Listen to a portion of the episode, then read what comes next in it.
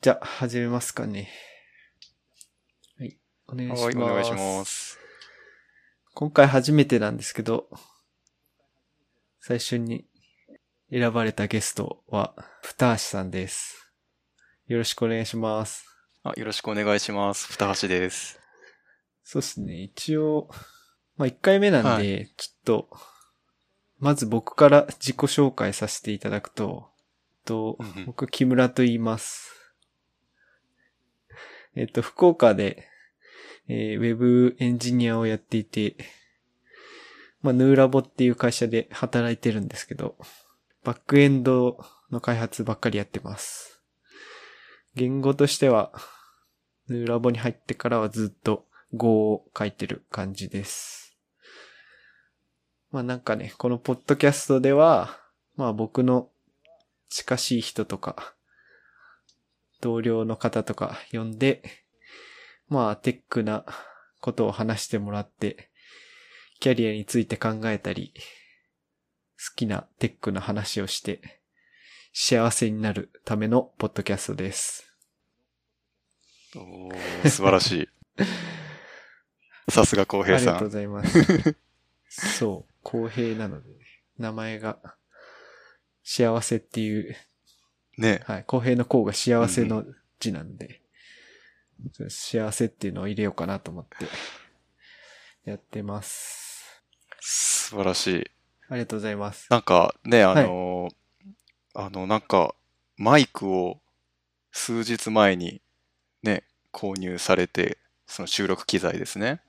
購入されて、で、今日ね、あの、突然私に連絡が来はい。 て、今日やりますか収録できす。ますかっていう依頼が来て、ちょっと、 スピード感にびっくりしてますけど。はい。いや、ふたしさんだったはらいいきなり呼んでも来てくれるかなと思って、まあはもい。ちろんですよ。始めました。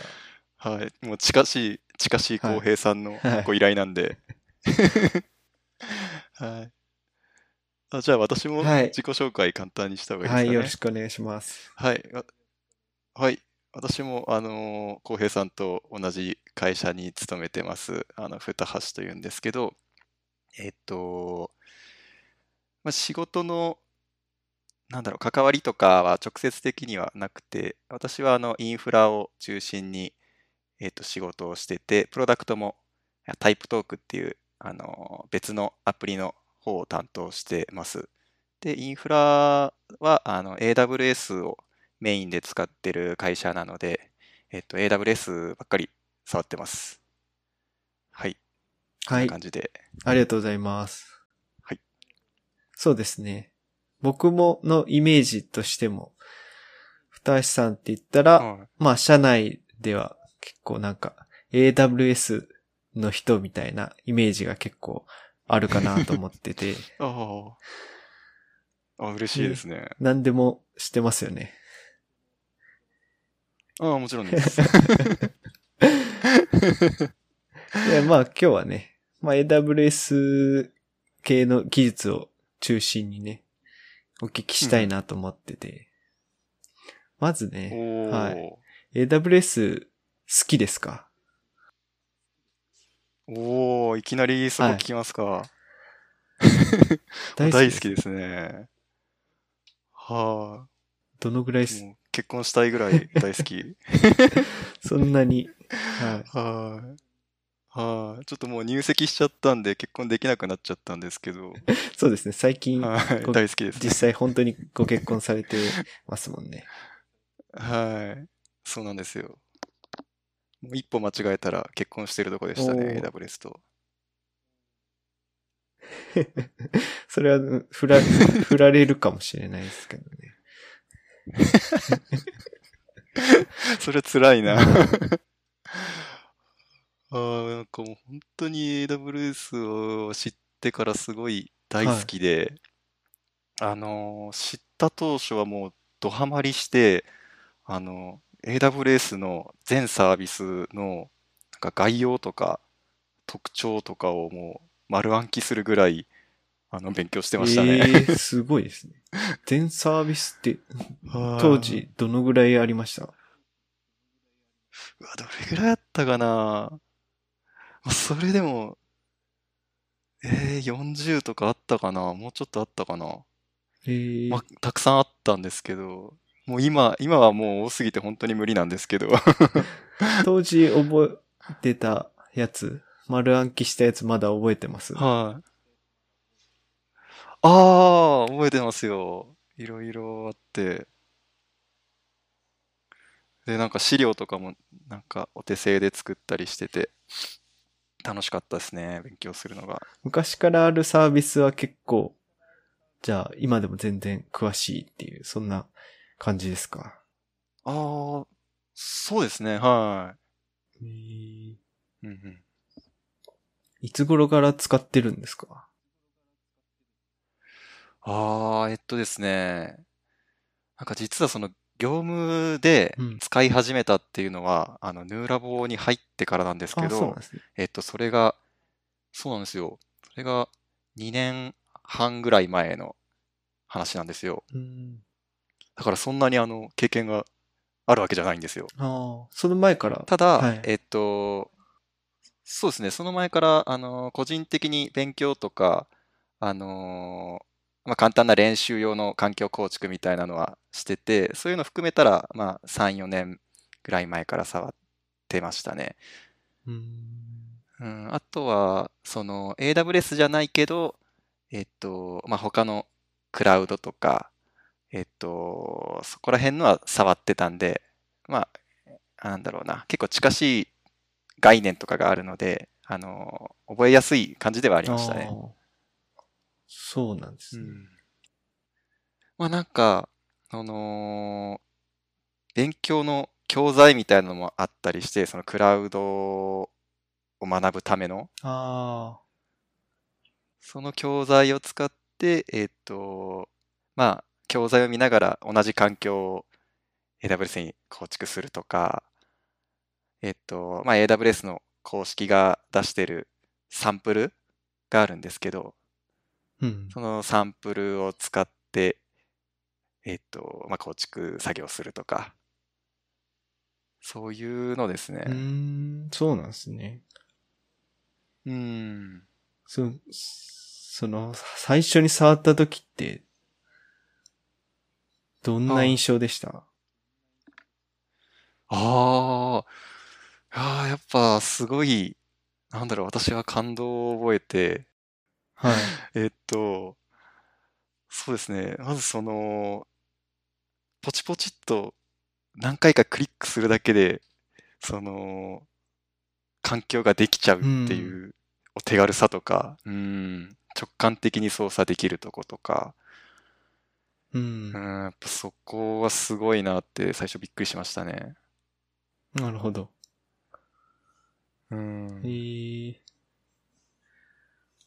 でも前職では全然、s- そのクラウドを使う会社じゃなくて、はいはいはい。まあ前職は、はい。大手の SIR さんでしたよね。そうですね。で、前職でも、クラウドは触ってたんですけど、えっと、なんだろうな。結構やっぱ AWS と違うところがあって、うん。なかなかこう、直感的に動かなかったりとか、うーんえっと、サービスの安定性に欠けてるところがあったりとかして、うん、やっぱ比較してみると、かなり違うなっていうのは感じましたね。あーえーうん。あのクラウドサービスじゃないとこも私はなんか経験してはいはてい、本当になんかあの、なんだろうな、もうオンプレサーバー、あの、物理サーバーから私育ってるんですよ。はい。こうなんか物理サーバーをこう手で構築するようなとこをあの入社してすぐに経験しててでそこからあのもうなんかケーブルをつなぐような物理的な作業をしたりしてネットワーク構築したりとかおーいうのがあってから本当になんか時代の流れに沿って成長してきてておそこからあの仮想化技術、仮想化技術って言ってもあの Docker とかじゃなくて、えっと、なんか KVM っていうーはい。まあ、Linux の仮想化技術があるんですけど、それの、えっと、まあ、CLI を使って、あの、なんだろうな、仮想化環境を構築する。ちょっとなんかその Docker の手軽さがないんですけど、えっと、まあ、仮想上でサーバーを作るっていうところを経験してうん。いってから、今度なんかオープンスタックっていう、うん。なんだろうな、あの、なんかオープンソースの、えっと、IaaS 基盤を提供する、えっと、オープンソースがあるんですけど、はい。はい。それ、それを使うと、あの、なんだろうな、そのオンプレサーバー上に、ちょっとクラウド的なものが構築できるんですよ。うん。それ時代的には KVM の後にオープンスタックなんですかね。そうです。ね。ああ、そこら辺どういう風に違うんですかあー、なんか KVM は、本当にあの、サーバー上に OS を複数、あの、立てるってだけで、ああ。えっと、なんだろうな、そのサーバー間で、うんこう、うまくネットワークを構築したりとか、うん。うん。えっと、なんかディスクをうまく、なんだろうな、アタッチしたり、デタッチしたり、なんか共有化したりとかいうとこは、あのー結構気合がいるというか、技術力がいるとこだったんですけど、ああ、一応まあでそきるっていうのか。オープンスタックっていう、はいそうですね、一応できはするんはいですけど、うん、もう本当ちょっとクラウドチックな感じになってくるので、もっと管理が楽になって、うん、ネットワークも含めてソフトウェアでこう、GUI を使って簡単にできちゃうみたいな、うん。そんなイメージですなね。んか僕のイメージではそのオープンスタックの登場で結構クラウドっていう、なんだよ、流行りというか言葉がこう出てきたようなうんういん印象がなんとなくあります。おー、あ、でも、うん、私もそんな感じですね。うんそういうことですね。結構その複数のサーバーでクラスターを組む、うん組んで、もう、そうはでいすねクラウドを作るみたいな、そんなイメージですかね。ううんうんうんんそうですね。なるほど。あ、そういううんこともやられてたんですね。そうなんですよ。えーじゃあもうクラウド屋さん的な感じじゃじゃないですか。 そうですね。えー 本当になんかぶ物理もわかるし、そのね、クラウド基盤的なのもわかるから、ある意味恵まれた育ち方をしたなって感じですね。すごいですね。結構その、の辺の経験って今でもなんか生きてる感じしますかああ、やっぱありますね。うん。で、なんだろうな。なんか本当今の人たちってそういうのを知る機会ってなかなかできないじゃないですか。はい。ねえだから、そういうとこが結構大変そうだなって思ったりもしますけどね。まあ、ある意味め恵恵まれてるとこもありますけど、気にしないで仕事もできるっていうとこは。そうですね。よしあしですよね。そうですね。うんそうですね。僕はなんかキャリア的に、えーまあデスクトップのアプリケーションをずっとやってて、うんうんうんまずそもそもそのサーバーとクライアントっていう、えーモデルじゃなかったのが長かったんですよ、結構。なるほど、なるほど。だからなんかウェブの会社に入って慣れるのちょっと大変でしたね、最初。ああ。確かに。へえうん。それいいですね。ああ、いい勉強になってましたそうねで。すね。 うん。うん。結局、ね、裏で動いてるのは、物理的なサーバーとネットワークなので、ううん、うんん、うんそこをなんか知ってると、やっぱり強いですよね。そうですね。うん。しかもなんか、二橋さんの世代的にも、まあ貴重かもしれないですね。ああ、本当ですか。うん。まあ、今の世代の、その、人が、いきなりこう、ウェブサービスの会社に入って、開発をやっってると、まあかなり、そのオンプレイの方からちょっと遠くなってしまうんで、あ確かに。ちょ、うんなんか本当にギリギリ滑り込んだ感はありま すね。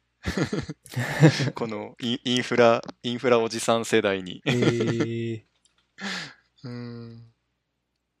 なるほど。あで、そんな中で AWS 出てきたそうですねって感じですか。そうですね。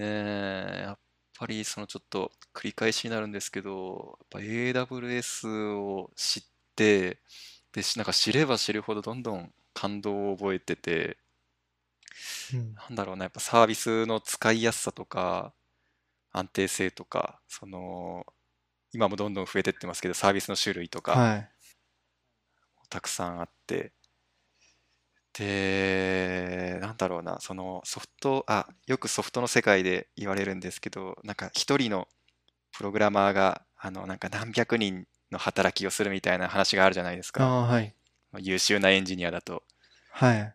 で、なんか本当 AWS はそれをもっと、なんだろう、現実的ににしてくれてるような気がしてて、ああ。 AWS の、うん、技術を使いこなせるか使いこなせないかで、かなりその仕事の、なんだろうな、効率が変わってくるなと、なんか身に染みてますね。うん。うんまあ確かにその、やっぱクラウドの、その一番の強さっていうのはその、速さですよね。そのそう調なんですよ達、ね。オンプレの調達を考えたら、うん。うん、クラウドってもうなんか考え方が全然違いますよね。そうなんですよはいね。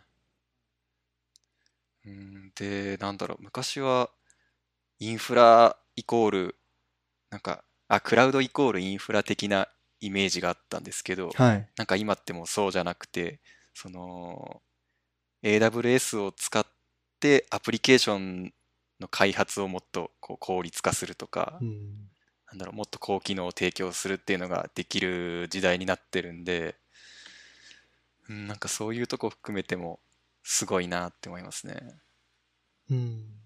そうですね。なんていうか、単なるアプリケーションが動く基盤であるところをもう超えて、はるかに超えてますよね。はい。うん。うん。ね、なんか開発しなきゃいけなかったとこが、ね、全然開発しなくて済んだりとか、うんね、管理すらいらなかったりしますもんね。そうですね。うん。なんか具体的にこの AWS のこのサービスとかをうんうん最初の方はこれを触ってましたとかありますああ、まあ、結構順当に、順当に使ってきてますね。あの、もう EC2 っていうはい。サーバーの仮想化をするやつから触り始めて、はい。で、まあ、あの DB のサービスとして、あの、マネージドの RDS とか、はい。触って、えっと、まあ、オンプレでやってたのを、どんどんこう、クラウドで動かすためにはみたいなとこから触り始めて、で、まあ、徐々に、なんだろうな、もっとクラウドのメリットを活かせるような、とか、ラムだとか、なあんだろうな。うん、なんか必要な時に必要な分だけ少し短時間動かすとかいうのも触っていってって感じですね。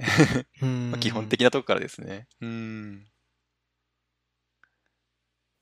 最近だと、どの辺、なんか好きなサービスとかありますああ、そうですね。私は、あの、コードデプロイが、AWS コードデプロイっていうサあービスコードデプロイがあってはい。はさすが。コードデプロイ芸人。い。芸人じゃないです。あの、ちょっと WebDB で執筆もさせていただいたんですけど、おすごい。 はい。いや、本当にいいサービスで、はあの、もう名前の通り、あの AWS 上で、えーまあ、何らかのアプリケーションを、えー自動でデプロイするための、えー仕組みを提供してくれるようなサービスになってて、えっと、ちょっとメリットとかすごいことを挙げるとキリがないんですけど、まあ簡単に言うと、はい。えっと、大体どんなアプリケーションでも、えっと、デプロイできるんですよ。例えば、木村さんの好きな Go も、はい。えっと、動かせるし、あのーまあ、タイプトークで使われてるスカラとかもできるし、もううん好きな、好きなコードが、えっと、まあ、デプロイできるっていうところだったり、うんと、あとはそのデプロイ方法とか、なんかデプロイの速さとかもいろいろサポートされてて、えっと、なんかよくあるあの、ブルーグリーンデプロイはい。っていうのがあって、えっと、まあ、デプロイする瞬間、えっと、同じ機能を持ったサーバーでアプリケーションのバージョンが異なるものが、あの、2つ環境ができて、でそこから徐々にトラフィックを切り替えていく。で、もしなんか問題があったら、あの、すぐ元のバージョンに戻せたりするっていうちょっと賢いデプロイ方法があるんですけど、まあそういうのも簡単にできたりとか。へえ、する素晴らしいサービスですね。すごいですそのデプロイ先って、EC2 はいはいはい。になるんですかあ、EC2 も、えっともちろんサポートしてるんですけど、他にも、あのー実はオンプレ環境にもデプロイできたりとか、あとは ECS、あのコンテナはい。を動かすマネージドのサービスがあるんですけど、まあ、それもサポートしているし、あとはラムダあのサーバーレスのサービスがあるんですけどそちらのデプロイも対応してますええ。じゃあ結構何でも、しかもアプリケーションも広く何でそうなんもですよサポートしてるし、デプロイ先もうんいろいろあるって感じですね。すごそういでですすねねオンプレもできるっうて、なんかすごいですね。そうなんですよなんか仕組みとしてはそのコードデプロイエージェントっていう、まあ、ソフトウェアをその対象のサーバーにインストールしてあげればえっとまあ、あのコードデプロイが使えるようになるっていう感じですね。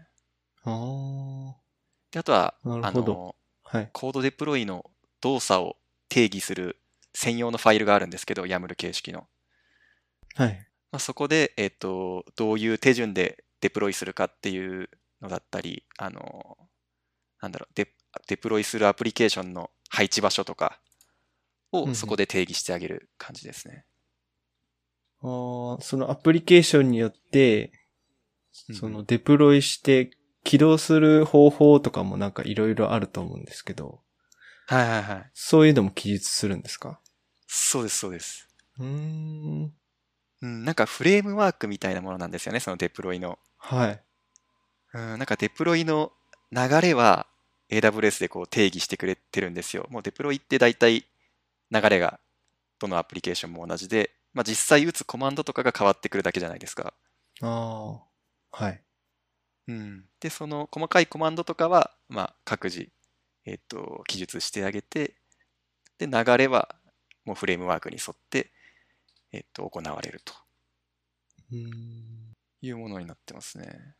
その言語によっては、その言語のランタイムが必要だったりすると思うんですけど、はいはいはいそういうのってあらかじめサーバーに入れとくんですかああ、いろいろやり方はあるんですけど、えっと、まあ、そのデプロイの中に、えっと、仕込む、仕込むっていう手ももちろんあるんですけど、それだとあの、はいデプロイに時間がかかっちゃうんで、えっと、私はよくあの、AMI っていう、えっと、サーバーの元となる、えーイメージみたいなのがあるんですけど、そこにもうはパッケージを入れておいて、で、その AMI を使ってデプロイを開始するみたいなことをしてて、それをすると、デプロイするときに本当にもうアプリケーションを置いて起動するだけで済むんで、すごい高速にデプロイできるんですよ。うーんうん。っていうやり方やってますね。 AMI。 AMI。はい。 Amazon それはなんかマシンイメー EC2 ジのイメージみたいな。あ、そうです、そうですそうです。あーはなるほどう。ん、EC2 になんかこうパッケージとかを入れてでそれを型としてこう AMI としてこう記録して残しておくみたいな感じですね。うーん。なるほど。でそれをはいそれを使って、えー同じ設定が入ったサーバーを複数起動したりとか簡単にできるようになるんですよ。うん。なるほど。うん、はい。い ECS もサポートしてるっておっしゃってましたけど、えっと、はいじゃあ Docker、まあコンテナの場合は、そのイイメージを、えー突っ込む。で、そんな、それだけですか。ああ、そうですね。イメージを、えっと、まあ、登録しておいて、で、えっと、デプロイするときにそのイメージのバージョンとかを指定してあげる感じですね。ああ、そういうことですね。はいうんうーん。これデプロイなので、はい。それは、その、業務のワークフローとしては、どこに組み込まれる、組み込むことができるんですかね。例えほうほば、うその、もう CI、CD が自動で回って、そこでもう全部自動でデプロイされる仕組みを作ったりとかもできるんですかああ、そうですね。えっと、よくあるのが、その AWS って、あの、なんかコード3兄弟とか呼ばれてるサービスがあって、はい。えっと、まあ、コードコミットとか、コはいードビルドとか、えっと、まあ、コードデプロイ以外にも、コードってついてるやつがあるんですけど、はい。まあ、そういうのと組み合わせて、えー、あげると、あのーまあ、アプリケーションをビルドするとことか、えっと、なんだろうな、もうそのコード管理のとこ、あの、GitHub とか、それ相当のものをもう AWS 上でやったりとか、いうのもできるし、で、そこから一貫して、あの、なんだろうな、承認フローとかも入れつつ、デプロイをするとこまで自動化できますね。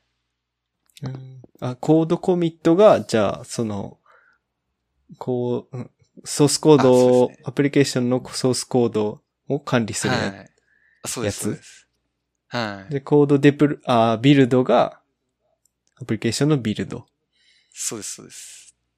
はいはいはでい。コードデプロイがデプロイで、で、それらの流れを、えっと、うまくこう、まとめてくれるのがコードパイプライン。 ほう。コードパイプラインも出てきました。あれちょっと名前合ってるかなちょっと調べますね。 あ、合ってた合ってた。コードパイプラインですね。うーん。あ、まあ、名前的にわかりやすいですね。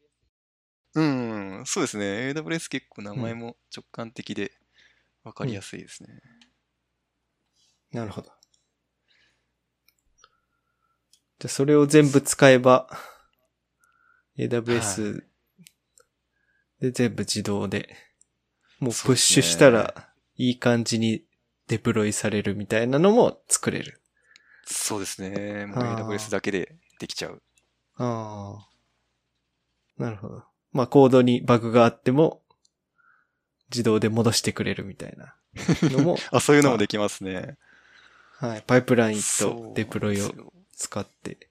ええうーん。すごそすごいんですよ。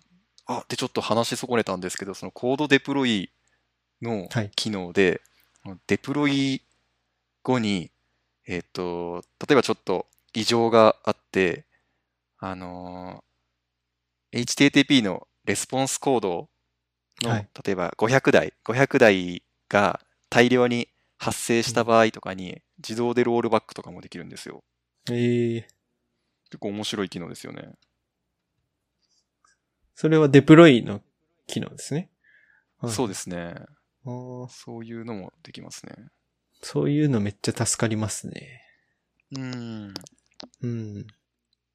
なかなかこうテストだけだと気づきづらいようなとことか、ロールバックするときに判断、いちいちこう人が判断してるとちょっと、うん、なんだろうな。ちょっとスピード感に欠けるようなとことかうんも補ってくれる、いい機能ですなるねほ。うん ど。それめちゃくちゃ耳が痛いですね。うんはい。 ね、間違った行動を日々プッシュし続けてるんで、僕は。はいまあまあまあ、人間はね、絶対あの間違いを犯すものなんで、そこを ね、機械の力を使って、あの、 戻してもらうっていう。はあ、そうですね。うまくはいまとめてくれまい。したね。そうです、そうです。ありがとうございます。はい。なるほど。その、パイプラインも含めてなんですけど、そのは行動、もう4兄弟になっちゃってますけど、い。はい。その、なんかビルドとか、コミットあたりの部分はもうなんか自前でいろいろ持ってて、あななんか別のサービスがあって、それをなんかデプロイ、コードデプロイにつなげるみたいな。そういうこともできるんですかね。あ、お、いい質問ですね。 もちろん。なんか僕ら回しもんみたいになってますね。これちょっとスポンサー欲しいですね。本当ですね。 あそこをちゃんとサポートしてて、はい。例えば、その、えっとですね、例えばコードコミットを使わずに、なんか GitHub でもうコード管理してるから GitHub 使いたいってなったら、もうその、なんだろう、コードのソースとして GitHub を AWS がサポートしてるんで、おう GitHub 連携できたりとか、えっと、例えば CI 周りで Jenkins うん。あの、オープンソースの CIC はいでツールがあるんですけど、まあ、ジェンキンスはいもサポートしてて、例えば、えージェンキンスでビルドとテストをさせて、で、それが通ったら、えっ、と、デプロイしたいっていうニーズにも、えっ、と、答えれますね。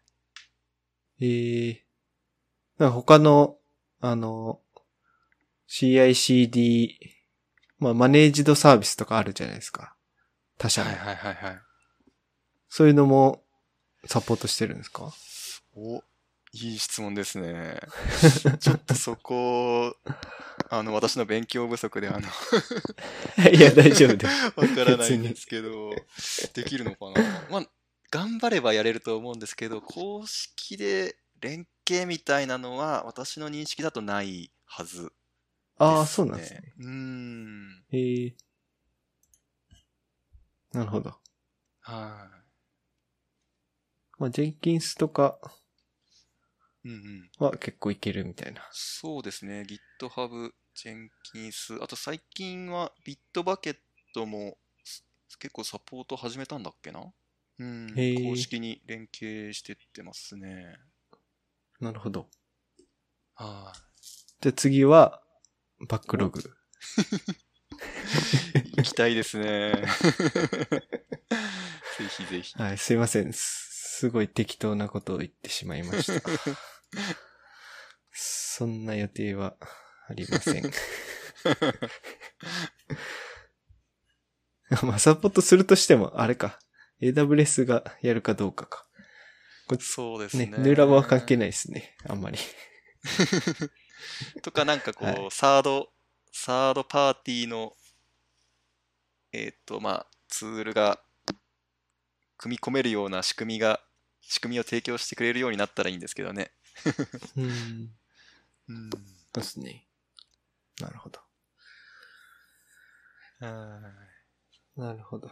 やっぱ、そこら辺のデプロイ周りって、なんか今、なんかすごい進化が激しい印象があって、おー。うん。やっぱりね、こう、アプリケーションエンジニア側からすると、なんかいい感じにやってくれたら本当助かるんですよね。おー。うん。そうですよね。そうですね。やっぱ、うん、書き換えて、書き換えたりするんですよね。一部のその機能を。うんうんもう、このアーキテクチャはちょっと辛いなってなって、違ううん方法で何か処理をする。はい。まあ、例えば、核の例になるんですけど、まあ、書くで図を書くことができるんですけど、で、作った図をエクスポートしたりするみたいな。なところがあって、その一部の処理だけ、エクスポート処理だけ、ちょっと書き換えましたみたいうんな時に、まあ、いきなりそれ全部リリースしちゃうとね、ちょっと怖いっていうのがうん。うんどうしてもあって、うん、そうですよね。いわゆるあの、かなりリリースみたいな感じで、うんうん本当に一部だけトラフィック受けて、うん。で、様子見るみたいなこともできるとね。うんうん。うん。で、なんか問題あったら戻してくれるみたいな、そういう賢い、うーん、そのビル、あーデプロイうんツールみたいなのあると、やっぱ、すごい助かるし、そういうのって、まあ、例えば、まあ、クーバネテス界隈っていうか、うんうん。そっちの方もなんかいろいろ、本当にいろんなツールがあるんで、うん。なんか用途に合わせて、使いこなさないといけなくて、うん。うん、なんか大変じゃ大変なんですけど、う まくまあこう、チームにはまれば、はい、うなんかすっごい便利なんですよね。そうですね。結局その、はい。アプリケーション開発ってどんどんコードを書き換えてって追加してったり変えたりしていくの繰り返しじゃないですか。で、その、はいそれを反映させるためにやっぱデプロイも繰り返ししないといけないから、そのデプロイの速さとか安全さとか安心感イコールでもう開発速度に直結するとこだと思うんですよね。うん。から、うん、やっぱデプロイは力を入れていかないと成長できるアプリケーションって作れないですよね。うん、そうですね。うん。なんかそういうしっかりしたデプロイの仕組みがあると、なんかどんどんリリースして、うん。強気でいけますよね。うん。はい。わ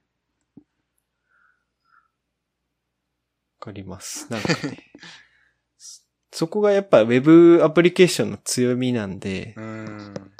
そのリリースサイクルみたいなのがどうしても長いと、まあ、例えばモバイルアプリケーションだともう少し長くなっちゃって、うんあの、ユーザーがインストールしてくれるまで、アップデートを実行してくれるまでは、新しいバージョンって、はね、完全にリリーそうですスねされなくて、でうん。もっと長いのだと、まあ、実際にユーザーが使ってるデバイスにインストールされてる、うん。なんだろう。まあ OS とかはちょっと違うな。まあリリースの仕組みがインターネットにつながってないデバイスとかですね。そうですね。はい。そういうのだともうなんか、もう一旦回収するしかないとか、そういうことにもなっちゃいますし。うん。うん。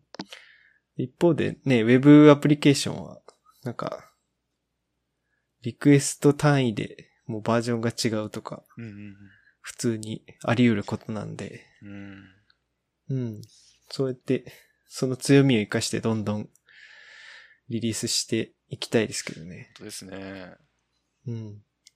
まあそういうのを支えてるのが、ふたさんの仕事ってことですね。はい。で、二橋さんの仕事を支えているのが本当 AWS なん で助かってます。うんいや、まさになんか SRE って感じですね。ああ、うんありがとうございます。いやなんか単なる、こう、インフラ屋さん。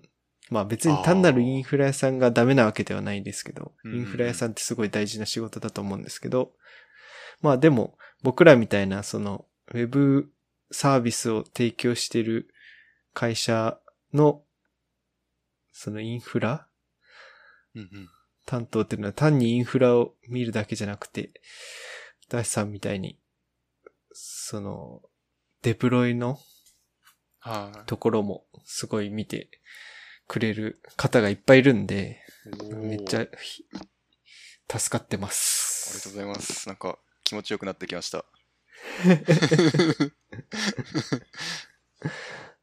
ねなんかね、基本的にね、なんかプログラマーって、なんか、甘やかされてる感あるなと、うんなそんうかなんで思すうか。時があります。へはいー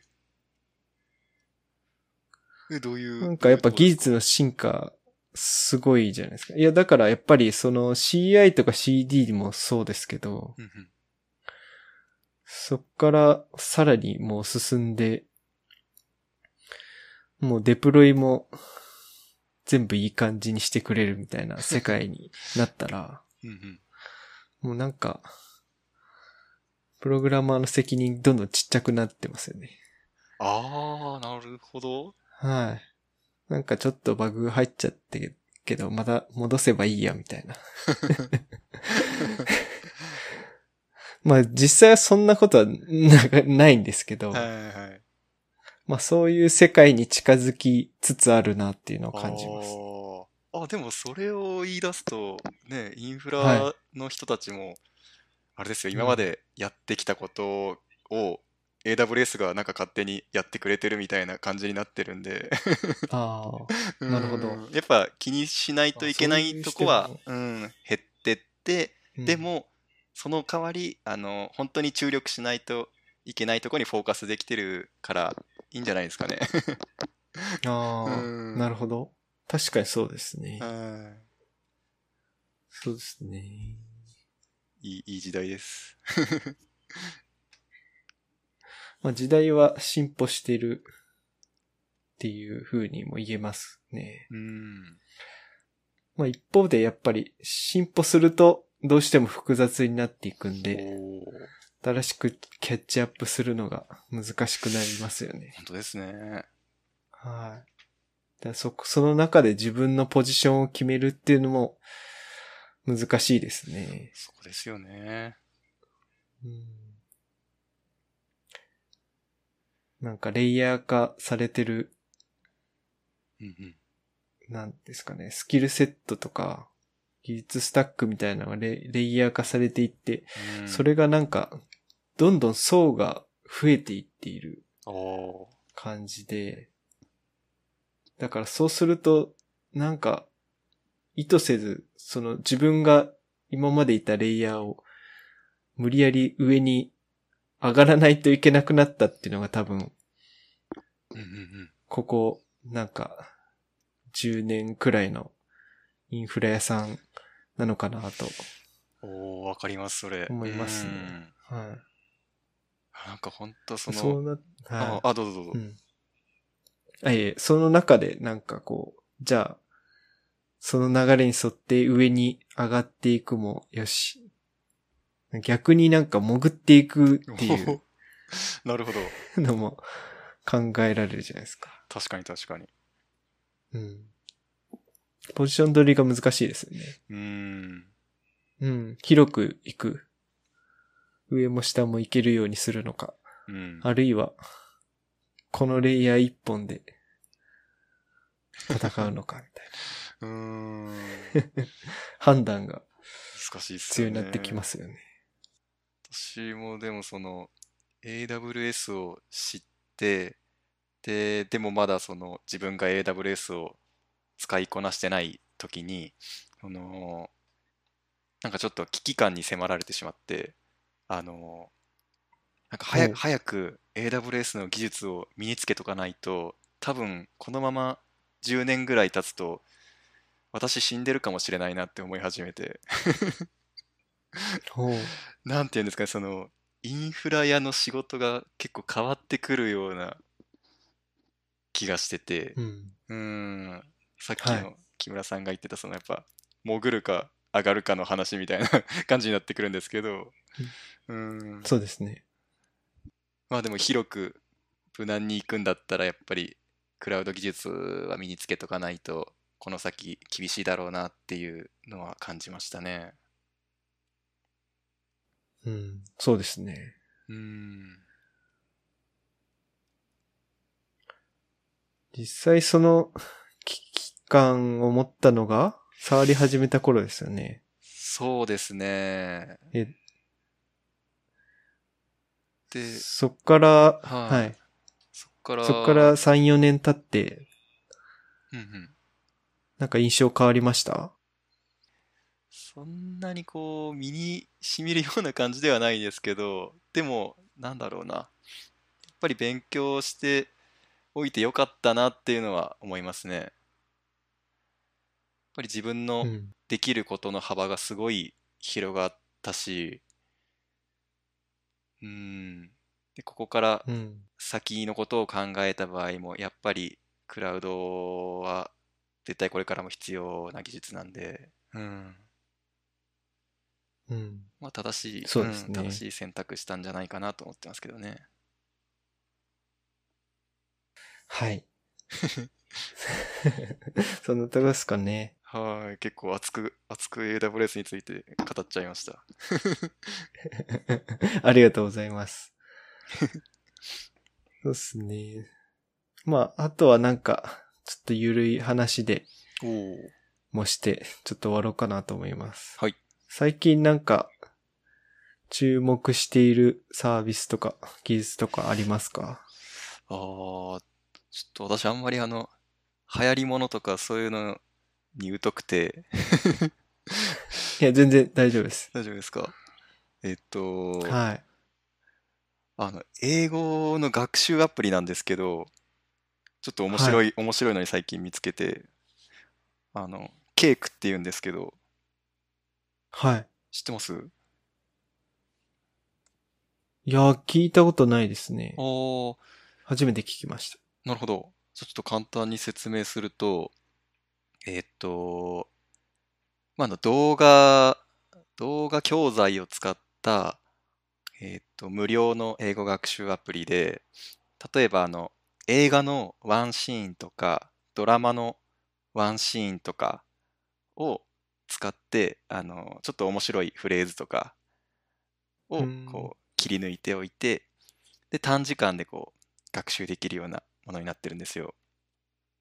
ああうん。それをなんか、聞くフレーズを聞く感じですかそうですね、あのもう動画付きであの、そのワンシーンを見ながら、えーフレーズを聞いて、で、まあ、繰り返し再生とかゆっくり再生とかできるんで、うそんれで学ぶって感じで、で、その本当にワンシーンなんで短いんですよ。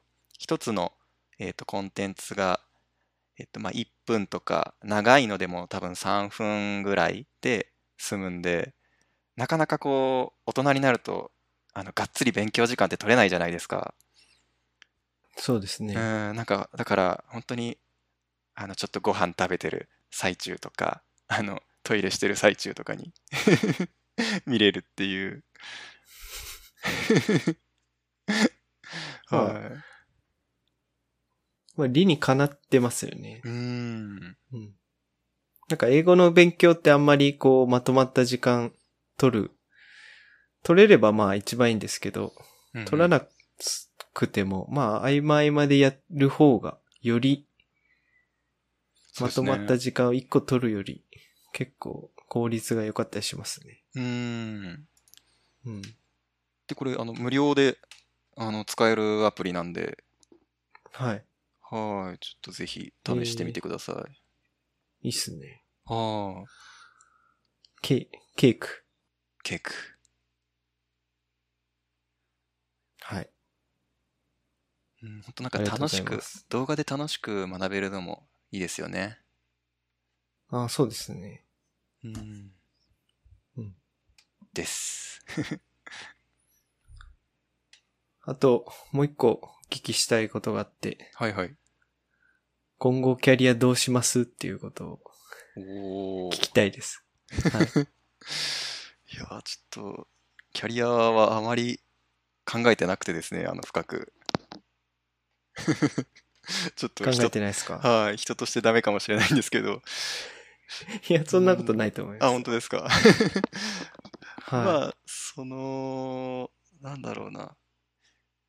なんか仕事はちゃんと仕事でやりつつも、えっと、趣味でアプリの開発したいなって思ってて、ほう。で、もうなんか私、あの、ちっちゃい頃から夢があるんですけど、あの、はい自分一人で面白い、あの、ゲームを全部、インフラとか、あの、アプリケーションとか、えっと、なんか素材系も含めて、全部自分だけで作りたいっていうおー夢があって、ちょっとそれをやりたいなって思すごっいてますね。えー、あーゲームってどんなジャンルのゲームか考えてるんですか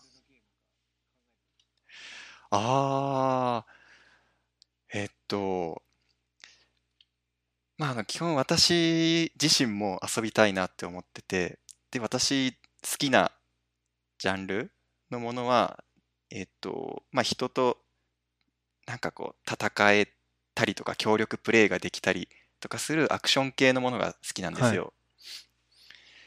なんで、ちょっとそういうのを作りたいなとふわっと思ってますね。かあー格闘ゲーム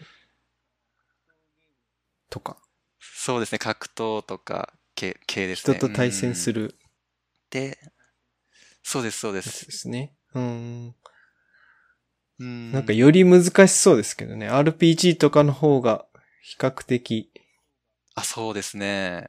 うん。うーん。やっぱ、リアルタイムとか、そういうのが入ってくるうと、んそうですよね。ね、どんどん難しくはなってくるんですけど、まあね、AWS とかもある んで、今の時代だと、うーん、まあ一人でやるっていうのも結構現実的になってきてはいるのかなっていう。ああ、なんか、あんまり全然知りませんけど、ゲームエンジンも、なんかすごそうですもんね。